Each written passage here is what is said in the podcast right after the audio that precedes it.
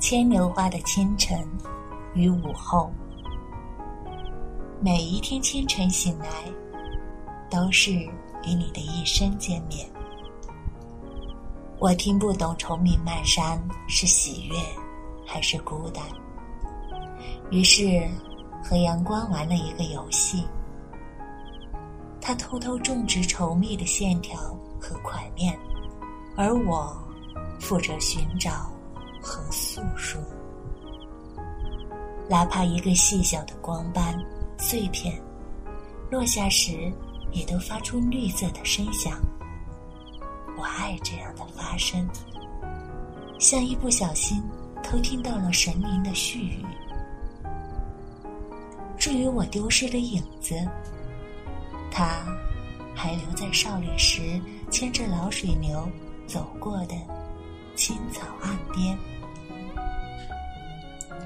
风吹来一条牵牛花开的河流，白色裙子的午后是蓝色的。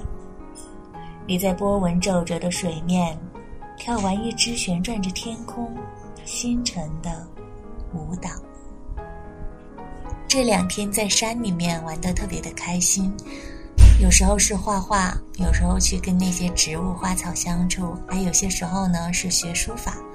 今天上了一堂书法课，哎，不过大王第一次临帖写的好差，都不好意思拿来给大家看。不过呢，我觉得倒是提起了我的兴趣，以后可以慢慢的去练习写字，书法的感觉真的特别的好。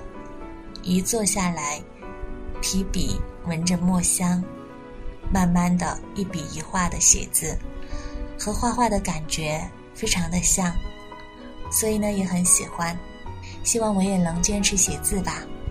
嗯，大家晚安，大王在山里面，祝大家每天都开开心心的，好梦。